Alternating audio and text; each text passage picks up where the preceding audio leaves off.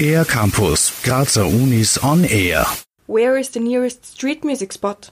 When is the next concert happening? Which choir is searching for new participants and where was this Grazer female musician born again? All these questions find an answer in the new musical map Grazer Klang by the Institute of Ethnomusicology of the University of Music and Performing Arts Graz in cooperation with the Volksliedwerk. Sarah Weiss, professor of ethnomusicology. I was asked to do a symposium with the Volksliedwerk, which is something that our institute does every two years, and we wanted to expand what the folk meant in the city.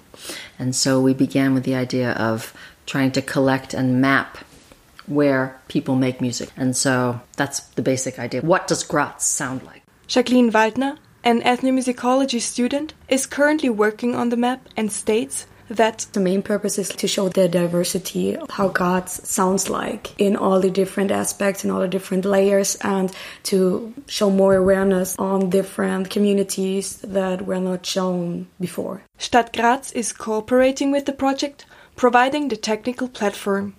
The project initially had many little maps from different students based on their interest, as it was part of a university course. This is a nice example of the way in which you can take a new technology or a new idea and bring that into the classroom and give people the experience of building something new, learning a new technique, and then use that as a bridge out into the community. So, applied research that we're doing in our own university classrooms can actually have a strong impact in a community. And that to me is really the future of ethnomusicology.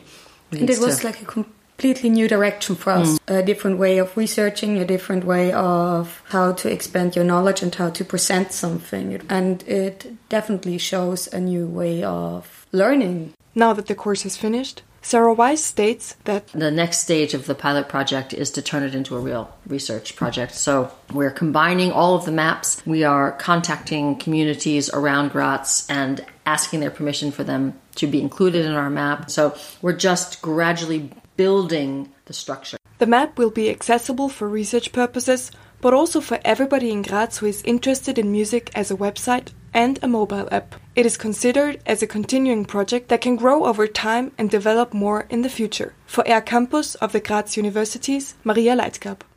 Mehr über die Grazer Universitäten auf aircampus-graz.at